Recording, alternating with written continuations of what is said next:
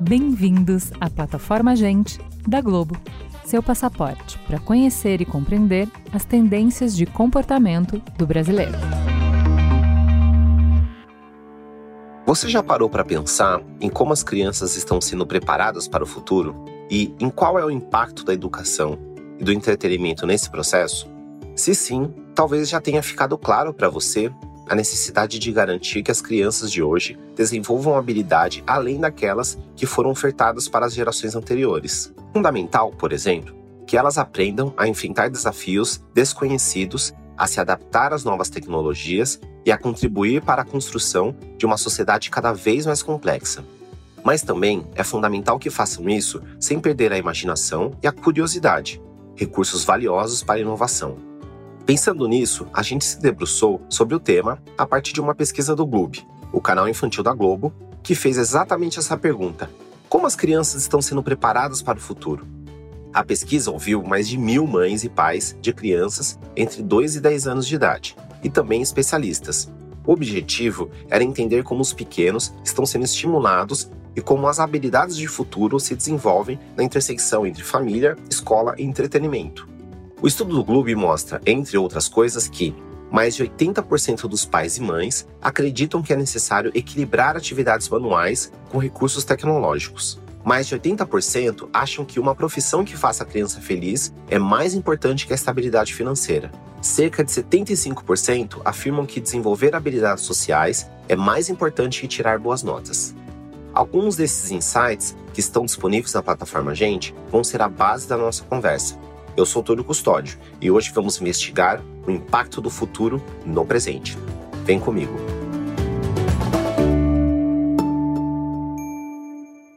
Sim, é quase um clichê dizer que as crianças são o nosso futuro.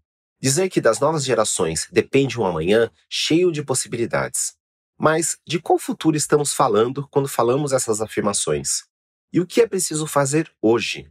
Afinal, por trás da esperança de que as crianças de agora possam criar um mundo melhor amanhã, está a necessidade de que elas sejam preparadas para isso. Isso é o que a Unesco, a agência da ONU responsável pela educação, chama de letramento de futuro. O letramento de futuros é um tema que, desde 2012, a Unesco vem falando, vem apontando como uma habilidade importante de ser desenvolvida, mas com a pandemia isso apareceu ainda mais forte e foi apontada como uma habilidade fundamental para o mundo pós-pandêmico. Essa é a Carolina Sanches. Sou jornalista, sou pedagoga e especialista em edutainment, que é essa articulação entre educação e entretenimento. Eu sou curadora da Bienal do Rio, da parte infantil, e sou especialista em leituras. Além disso, Carolina já foi consultora pedagógica de projetos do Gloob e foi uma das especialistas ouvidas pela pesquisa. Ela resume pra gente o que é letramento de futuro. É a capacidade de saber imaginar o futuro. Letramento de futuro é também entender como o amanhã afeta o agora. A gente sempre fala assim: ah, o que eu faço no presente vai mudar o futuro. Só que a gente precisa assim, pensar que o que eu construo para o futuro também muda o meu presente. Carolina destaca que em um mundo tão mutável quanto o que vivemos hoje, cheio de mudanças tecnológicas e sociais, é normal termos a impressão de que não temos mais controle de nada. O letramento de futuros entra para mostrar para gente que a incerteza não é um problema. A incerteza pode ser um recurso. Ainda que nos cause muito desconforto, muito mal-estar, isso nos ajuda a desenvolver um olhar diferente sobre a forma que vivemos. E é exatamente um olhar diferente que precisamos quando falamos de telas. Isso porque, na pesquisa do Globo, uma coisa que fica bem clara é a presença do audiovisual na vida das crianças. 99% das crianças utilizam telas no seu cotidiano. 80% delas pelo menos cinco vezes por semana. O que traz a pergunta: que papel essas telas podem ter na jornada de pensar o amanhã com as crianças? Querer brigar com as telas hoje, é, eu particularmente acho que é uma bobagem. Apesar de eu concordar completamente com todos os números e pesquisadores que dizem do excesso de telas, hoje a minha preocupação é qualificar o que elas veem.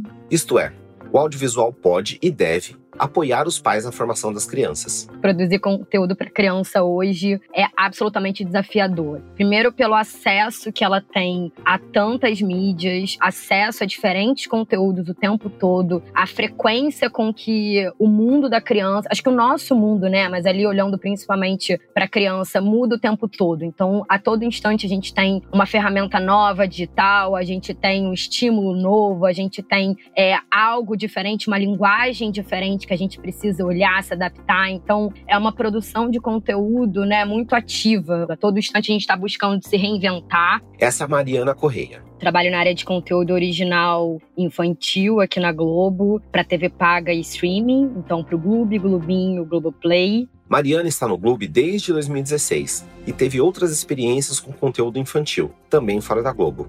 Ela vai contar pra gente como o letramento de futuro e outras ideias influenciam as conversas sobre os conteúdos infantis da emissora. Eu acho que letramento de futuro, de alguma forma, está intrínseco na gente, nesse desenvolvimento, nesse processo de criar novas possibilidades, de criar novas realidades, nesse estímulo à imaginação que é um dos primeiros pilares ali, né, do letramento de futuro. Se a gente não, cri não imaginar um futuro, não imaginar é, uma realidade diferente ou uma mudança, isso não tem como acontecer. Então, o primeiro passo é imaginar e depois trabalhar para que isso aconteça, né? Ainda que demore anos e anos e anos, faz parte de um processo. Pensando em como a ideia de letramento de futuro impacta os conteúdos do Globo, Mariana cita como exemplo duas séries que ela acredita trabalham positivamente o imaginário das crianças. Eu acho que a gente faz isso de forma muito ativa de nossos conteúdos, desde trazer uma realidade ou é, diferente. Então, por exemplo, quando a gente traz uma série como Escola de Gênios, que a gente apresenta uma escola com uma dinâmica e com um funcionamento diferente, é, trazendo também tecnologia, robótica ali como pano de fundo, quanto também a gente vai, pensa no DPA e no, no prédio, a quantidade de, de possibilidades que existem naquele pátio, né? É um ambiente absolutamente propício para a imaginação diversão, brincadeira, porque através da brincadeira a gente consegue trazer muita coisa, muita ferramenta importante para a criança. Durante as entrevistas, tanto Mariana quanto Carolina lembraram de um dado de outra pesquisa do Globo. É do estudo Eu Criança Presente do Futuro, de 2019. Quase 90% dos pequenos afirmaram acreditar que podem mudar alguma coisa importante no mundo. Eu adoro esse número porque traz uma aquele calorzinho no coração, uma esperança de que essas crianças elas querem sim mudar o mundo. E aí quando a gente fala de produção de conteúdo para criança, é impossível trabalhar nessa frente, ou seja, produzir conteúdo sem acreditar também. Além de estimular a imaginação, Mariana conta que uma das preocupações do Globo é trazer a criança como protagonista. Então, isso é uma premissa que a gente trabalha ao longo de muitos anos aqui internamente, de trazer esse protagonismo para a criança. Esse empoderamento é importante para a gente, pensando no futuro também, né? Socialmente falando. A gente precisa estar tá junto com ela e acreditar que é possível trazer mudanças, porque essa criança, na verdade, ela já está impactando o mundo de agora. É, até a pesquisa traz muito isso, né? Que a gente olha para a criança como o futuro, como o amanhã, mas ela está aqui agora, ela está impactando o mundo agora. Ela está trazendo novas reflexões, novas ferramentas, novas linguagens agora. Então, como é que a gente surfa nessa onda para se conectar com ela nesse momento e trazê-la de forma ativa desde já? E não só no futuro, né? A ideia de incentivar protagonismo e imaginação nas crianças conversa diretamente com o conceito de letramento de futuro. Na pesquisa do Globo, imaginação e protagonismo, junto com a coletividade, aparecem como habilidades essenciais que as crianças precisam desenvolver para pensar o amanhã. A gente também sempre pensa o que, que a gente pode trazer de desconhecido para estimular essa curiosidade, surpreender, engajar essa criança, para fazer é, dessa audiência uma audiência ativa, ou seja, que ela pense sobre isso, que ela reflita. Sempre equilibrando, claro, com algo que gere identificação para ela se conectar, para ela se ver ali de alguma forma. Então, é uma dobradinha assim desafiadora, mas que a gente sempre tenta buscar. E aí a gente usa algumas ferramentas para isso, né? O humor, como eu falei, a brincadeira, o lúdico, a fantasia. Eu acho que a gente tem várias formas de, de trazendo isso, assim. As pessoas acham que educação e entretenimento são inimigos. E eu venho dizer que não são inimigos, pelo contrário, a gente precisa bastante aprender com o entretenimento. E o entretenimento precisa muito da educação. Os dois precisam um do outro para que a gente possa trazer mais qualidade e mais responsabilidade para o que a gente oferece para as infâncias. Para a Carolina, a educação formal pode aprender com entretenimento novas linguagens e técnicas de engajamento. A educação precisa sair de um engessamento, né? A escola precisa sair de um engessamento e precisa conversar, abrir diálogo com o entretenimento para que a escola possa não perder a sua relevância. Isso porque, para a Carolina, o DNA da educação, durante muito tempo, foi sobre o que ensinar para as crianças, mas isso mudou. Então a gente precisa hoje estudar como é que essas crianças aprendem. O que, que interessam a elas? A gente precisa olhar para as pesquisas, saber quais são os personagens, quais são os jogos, o que, quais são os seus objetos de desejo, para que a gente possa fazer uma intervenção mais qualificada. Ela cita o trabalho de Luciano Meira, especialista em gamificação, que é a educação aplicada através de jogos. Ele fala o seguinte, que o DNA mudou para D3NA. Tem que ter diversão, diálogo, desafio, narratividade e aventura. E eu concordo plenamente com ele.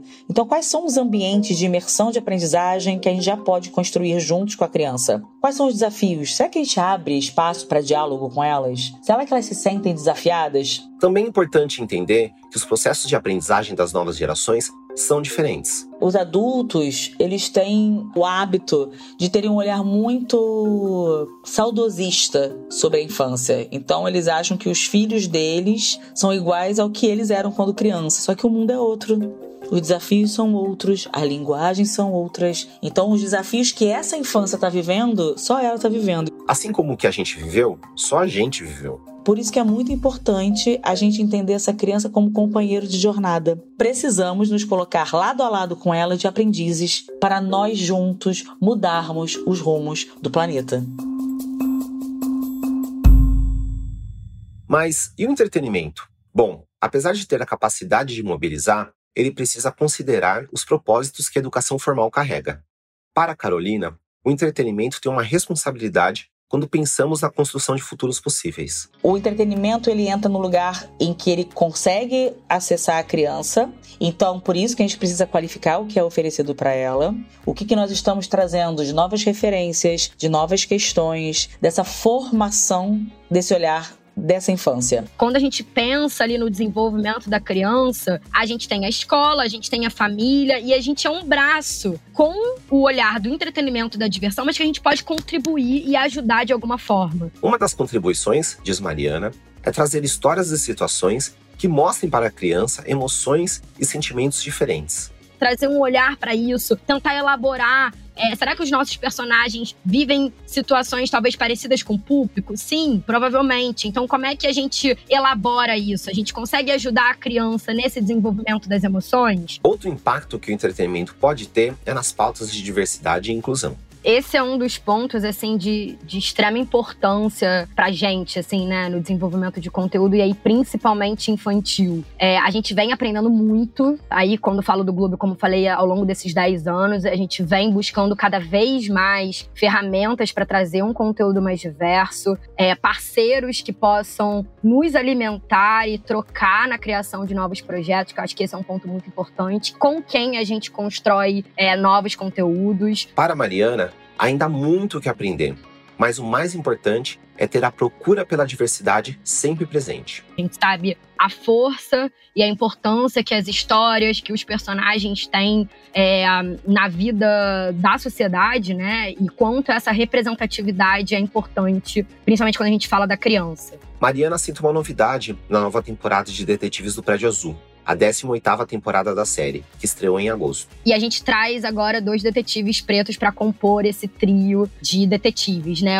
A Mel e o Max. Isso foi uma proposta, por exemplo, que veio de um dos roteiristas da série, que trouxe esse olhar e é super importante e a gente abraçou isso de imediato. Outra novidade é o programa Bora, o pódio é nosso é um projeto que estreia no que vem, que traz o universo dos Jogos Paralímpicos com atletas mirins paralímpicos. Então a gente está o tempo todo buscando trazer em projetos que a gente já tem na grade, com novas temporadas, mas também trazendo isso com esse olhar muito atento na curadoria de novos projetos.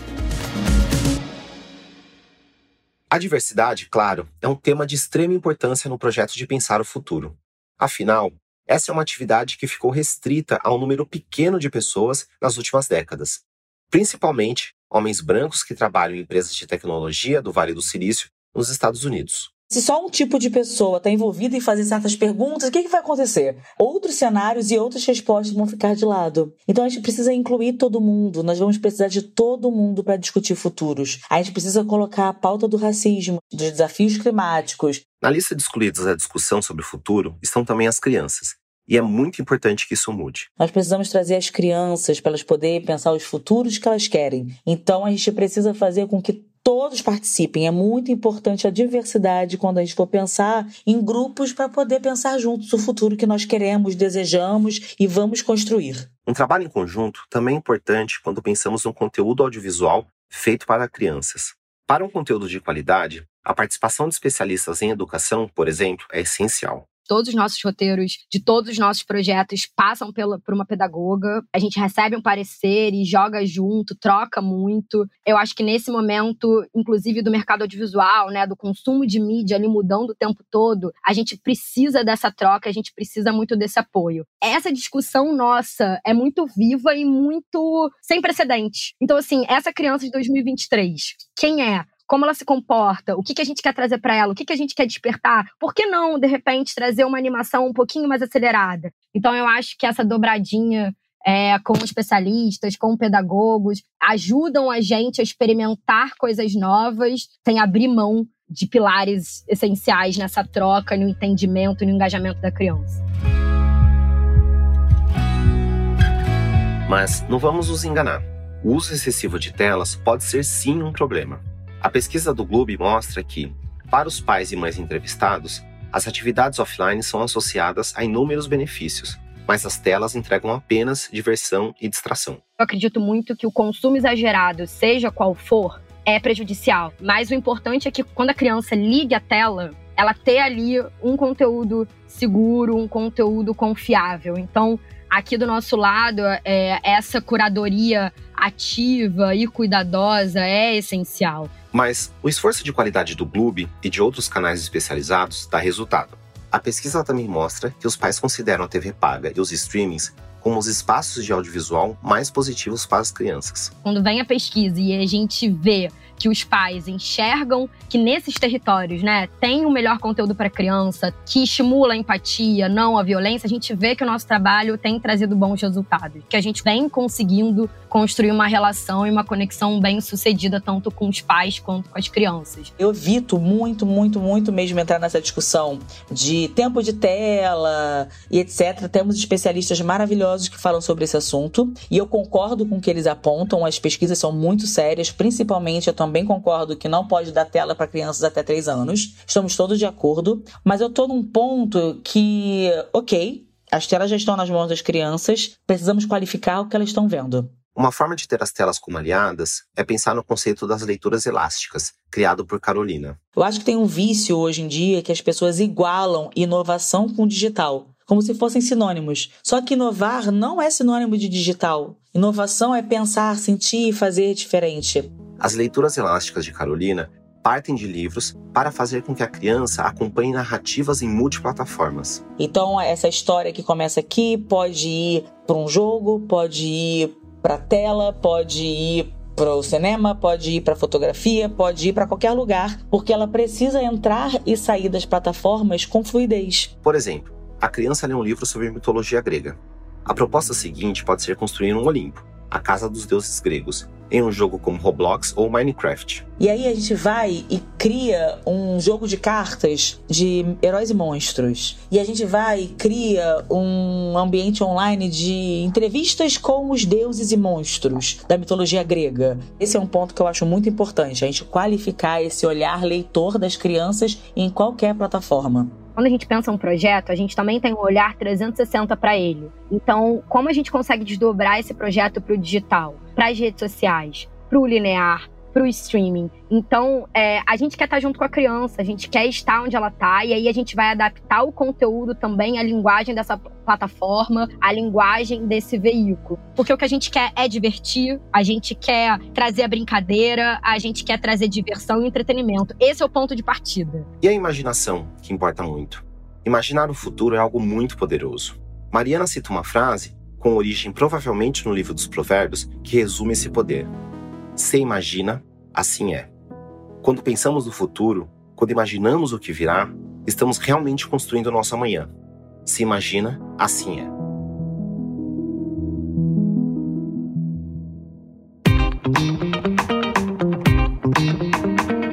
Gente é onde tudo começa. É o ponto de partida. Gente é matéria-prima para criar algo novo e relevante. Uma fonte de conhecimento viva que revela comportamentos, histórias e tendências. É inspiração. Sua próxima grande ideia começa com Gente, a plataforma de insights da Globo. Para conhecer mais, acesse gente.globo.com.